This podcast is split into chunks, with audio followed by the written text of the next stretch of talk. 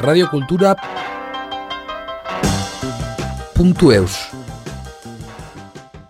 Le groupe d'éleveurs de chèvres des Pyrénées du Pays Basque, Aouns Pirenaika, a organisé une journée de présentation de la race ce printemps 2023 sur la femme Pedronia d'Anita Duo à Loïsun Oyerk. Anita nous explique les objectifs du groupe d'éleveurs, les spécificités de la chèvre Pirenaika, la difficulté d'amener les chevreaux à l'abattoir et pour terminer, nous fait une petite visite de son atelier de transformation du fromage.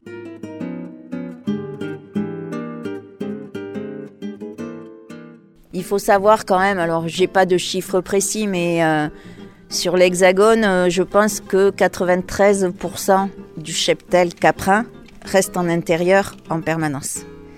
Et euh, par contre, sur les étiquettes des fromages, où la chèvre a toujours la fleur à la babine.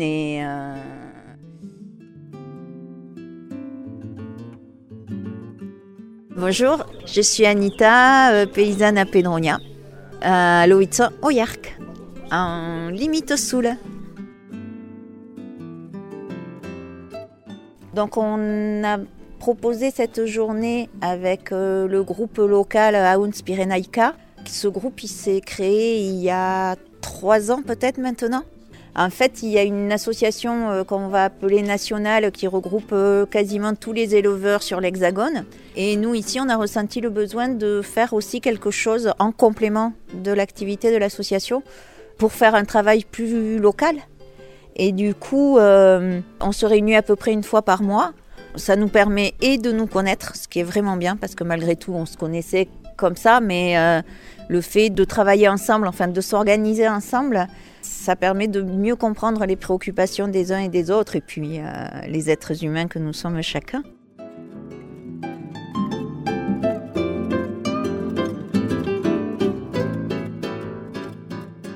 À mon sens, il y a deux éléments importants par rapport à ce groupe.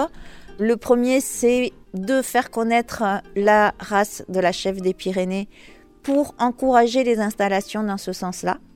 Et l'autre voie, c'est en prolongement de cette première question-là, c'est de faire connaître la, viande de chevreau parce que le, les gens n'ont pas vraiment l'habitude ici de manger du chevreau, alors que bon, c'est une viande hein, très très très intéressante et euh, que pour encourager les installations, il faut que le débouché sur le chevreau euh, existe. Du coup, c'est un peu les deux grands axes qu'on se donne. Et par rapport à ça, on essaye de faire des moments conviviaux comme aujourd'hui, avec euh, un travail de près avec les restaurateurs aussi. Et l'année dernière, on avait fait une fête publique à Saint-Jean-de-Luz autour du Chevreau. On avait fait un petit marché et euh, surtout, les cuistots euh, avaient fait des œuvres d'art avec euh, les petites bestioles et, et, les badauds, les gens en promenade pouvaient venir et acheter un peu de fromage sur le marché et goûter différentes préparations autour du chevreau. Voilà.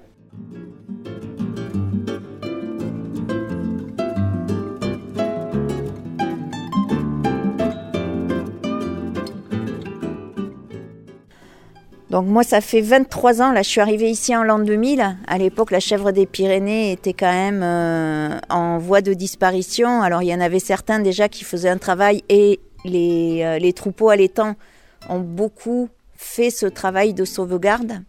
Et euh, à l'époque, moi, quand je me suis installée, je crois qu'on était une dizaine sur tout l'Hexagone à traire et à essayer de vivre du lait de la Pyrénéenne. Et là, en fait, ces dernières années, c'est super. Quoi. Il y a Diana, il y a Pascal, il y a Elori, il y a Seb, il y a Marie. Enfin, euh, là, en l'espace de, 3-4 ans, il y a vraiment des installations. Et ça, c'est vraiment très, très intéressant.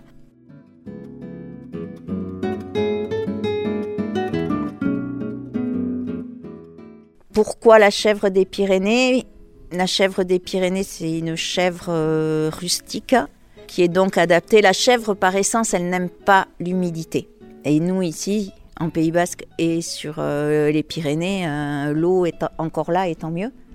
Et du coup, euh, si on veut travailler, j'ai envie de dire joliment avec les chèvres, et joliment, ça veut dire les faire sortir, mieux vaut travailler avec une chèvre locale rustique qui est un petit peu outillée pour s'adapter à cette humidité.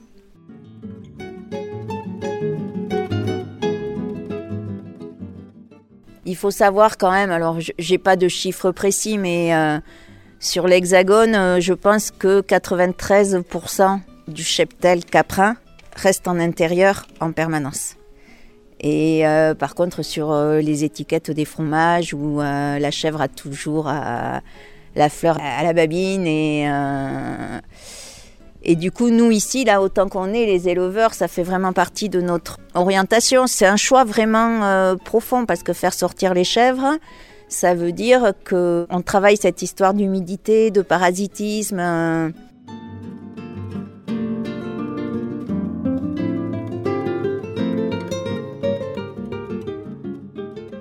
En fait, la chèvre, c'est pas un herbivore. La chèvre, elle n'est pas faite pour brouter le nez par terre l'herbe. La chèvre, elle est faite pour manger les feuilles et les bourgeons et tout ça. Et dans l'herbe, en fait, il y a des parasites, des petits vers. Et quand les ruminants mangent l'herbe le nez en bas, ils se contaminent avec euh, les strongles et autres parasites. Et ils sont plus ou moins équipés pour résister. Et la chèvre, elle n'est pas du tout équipée parce que elle, historiquement, elle mange les branches euh, et, les feuilles. Et du coup, faire sortir les chèvres, c'est mettre en place plein de choses qui permettent et qu'elles mangent un peu d'herbe, et aussi qu'elles aient d'autres choses à manger, et que petit à petit, elles résistent, et les renforcer avec des plantes, avec plein de choses. Euh, et c'est ce qui explique en partie que la plupart des troupeaux restent en intérieur, comme ça, il n'y a pas cette problématique-là, et il n'y a pas l'autre problématique qui est celle des clôtures.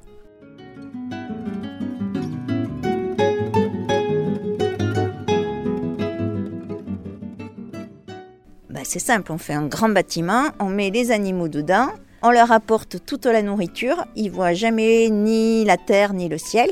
Donc il faut un lait euh, qui est ce qui est. Hein.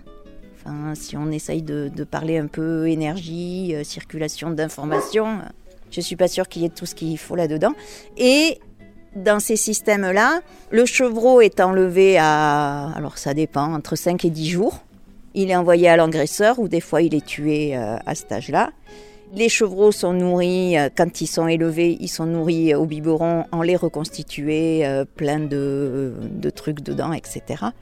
Et nous, ce qu'on essaye de faire, c'est du chevreau sous la mer. Enfin, ce qu'on fait, c'est du chevreau sous la mer avec les mères qui sortent, souvent les chevreaux qui sortent. Moi, ils n'ont pas trop le droit, sauf quand ils s'échappent, mais Et du coup, en termes de viande, c'est quelque chose qui est incomparable, qui existe très peu.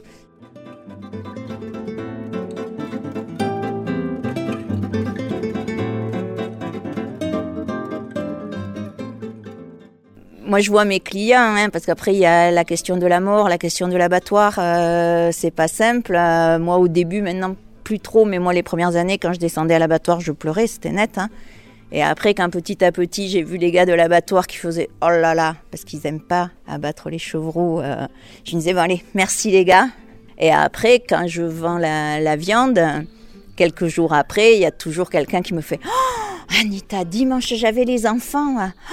Oh, pardon, pardon, ils me disent. Je dis, mais non, dis-moi que vous avez fait une super fête, que c'était bon et que vous étiez content autour de, de la bestiole, quoi. Et du coup, ça rentre dans le cycle euh, c'est important et du coup c'est important je pense aussi pour celui qui mange, qui connaisse un petit peu, euh, alors peut-être pas physiquement et, personnellement les éleveurs, mais qu'est-ce que ça veut dire quoi de manger cette viande-là et de, de remercier tout ça quoi.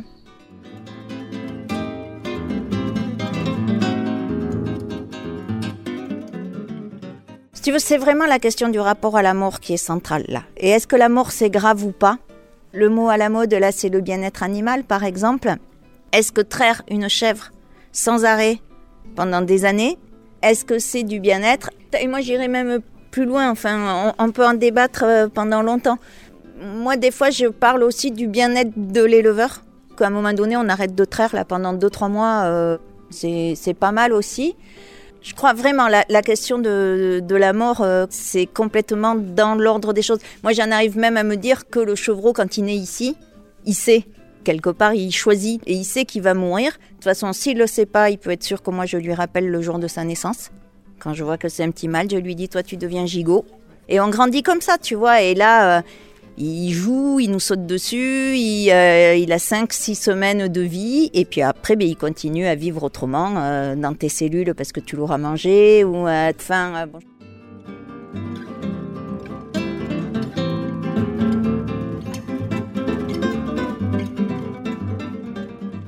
La vraie question, c'est celle de comment on tue. Moi, je remercie les gars de l'abattoir parce que leur boulot, il est hyper dur. Ils sont là-dedans tout le temps. Et euh, même si ça ne me satisfait pas, le fait de descendre à l'abattoir parce que c'est un gros truc, etc. En attendant, merci les gars. Et en attendant qu'on arrive à réinventer des manières de faire différentes. Ce qui n'est pas encore gagné, mais euh, voilà.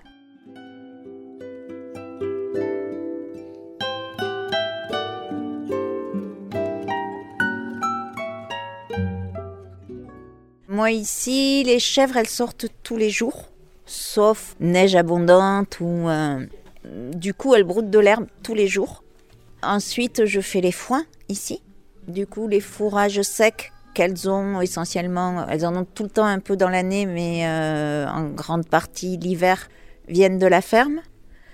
Et euh, j'achète du foin de luzerne qui vient de Navarre et de l'orge et j'aplatis l'orge.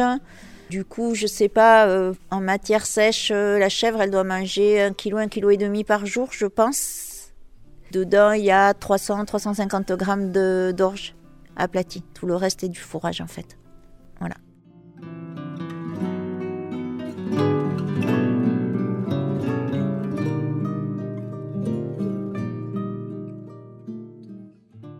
Alors, euh, les palais très fins pourraient arriver à, à reconnaître, euh, alors pas ici la pâture de là ou la pâture de là-bas, non, de toute façon elles vont partout tout le temps, donc, euh, mais euh, la pousse du printemps par rapport à une herbe d'automne, des choses comme ça. Mais dans le goût, il y a aussi le stade physiologique de la chèvre qui n'est pas le même.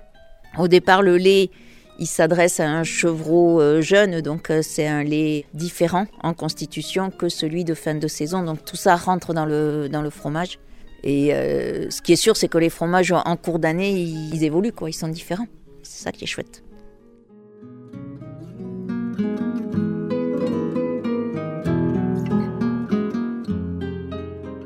Est-ce que vous voulez qu'on fasse un tour euh, et un tour carrément jusque dans les prairies ou pas?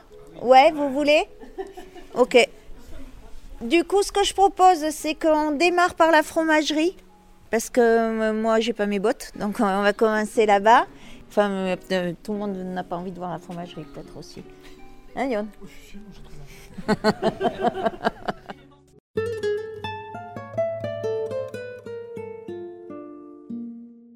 Alors, moi, je vais mettre ça, mais vous, ça va. Hop. Alors. Donc, euh, ça, c'est le sas avec le refroidisseur à bidon. Je vous en parle parce que c'est ma préoccupation du moment. Je trais matin et soir et je transforme tous les matins.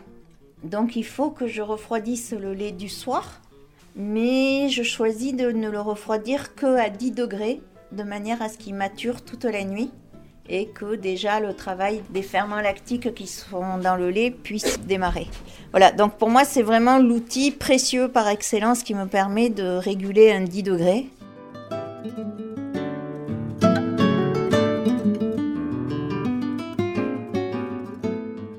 Faire le fromage, en fait, ça consiste à faire passer le lait liquide à l'état solide. Il y a essentiellement deux intérêts à ça. C'est de faciliter le transport, parce qu'à cheval, c'est plus facile euh, d'avoir un morceau de fromage qu'un litre de lait. Et à la conservation. Donc, pour rendre solide, il faut que le lait caille. Et pour le cailler, il y a essentiellement deux éléments qui rentrent en ligne de compte. C'est les ferments lactiques, qui au départ existent déjà dans le lait, et la présure, qui est l'enzyme de la caillette du petit chevreau, qui permet aussi de cailler. Et du coup, dans toutes les recettes euh, du monde de fromage, c'est comment on jongle là-dessus.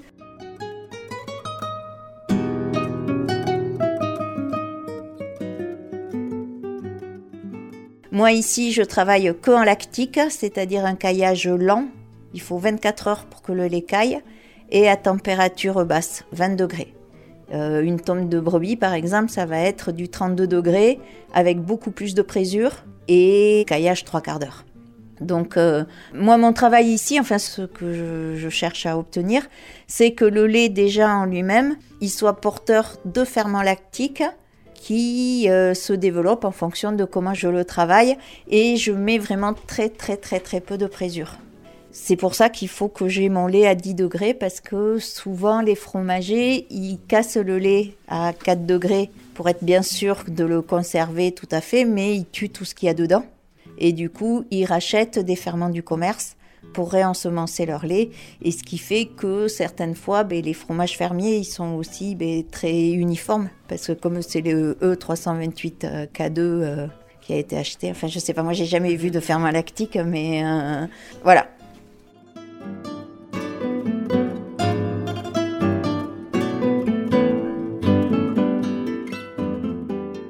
Voilà, ici c'est la salle de transfo. Je mets mon lait à cailler. Alors là, on a perdu 9 litres avec la pluie d'hier là. Et euh, du coup, je mets à cailler là le matin, le lait du soir et euh, du matin. Je moule. Ici, ça, ça a été moulé ce matin. Du coup, ça, ça correspond à un litre de lait. C'est-à-dire que dans ma bassine, si j'ai 10 litres, je vais prendre 10 moules et je vais faire passer le cahier des 10 litres dans le moule. Et une première fois comme ça, ça va s'égoutter. Je vais venir recharger 3-4 fois dans la matinée. Et euh, ça fait des fromages. Euh, là, voilà. Ce soir, je vais le retourner là-dedans. Pop Et demain, je vais démouler et saler. Et ça, c'est pas les mêmes. J'ai deux sortes de moules.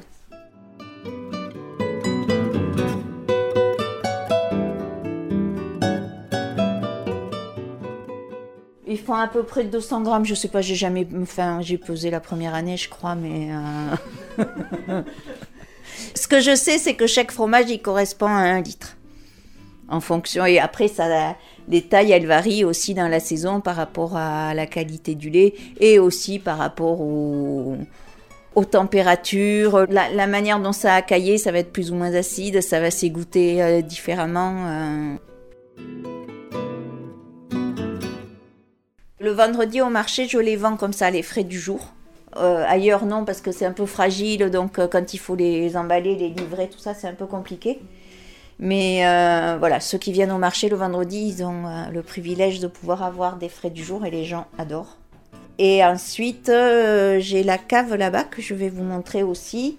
Et là, c'est à différents stades. Donc, en général, 5-6 jours, ça intéresse personne. Soit c'est plutôt frais, et euh, après, on part à 10-15 jours du demi-affiné. Et après, des fois, on arrive à avoir du sec. Mais pour avoir du sec, ça veut dire qu'on n'a pas vendu tout. Et c'est rare.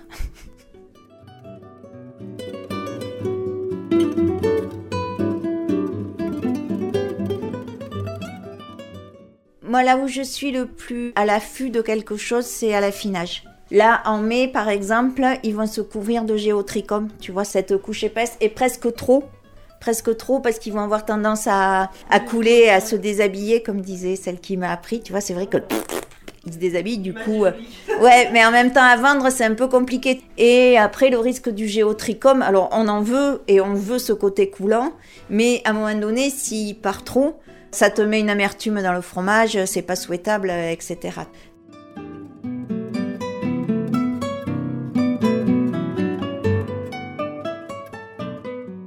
Tu vois, là, en ce moment, j'ai un peu de bleu, vous allez voir dans la cave, ce qui est normal. Souvent, en début de saison, justement, en attendant que le reste euh, s'implante bien, j'ai un peu de bleu qui est pas... Il y a des gens qui adorent le bleu. Euh, moi, j'aime bien quand il y en a pas trop. Enfin, mais là, je sens qu'il est en train de partir. C'est pas, c'est loin d'être dramatique. Mais euh, en fait, c'est ici, là, au démoulage et au salage, que pour moi, tout se joue tu vois, et en fonction de la saison.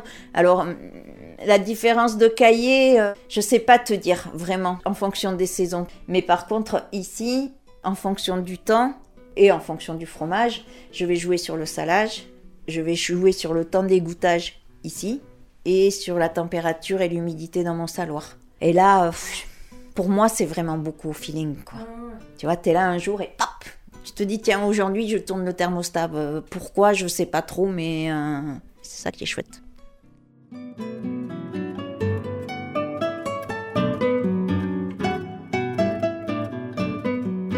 Radiokultura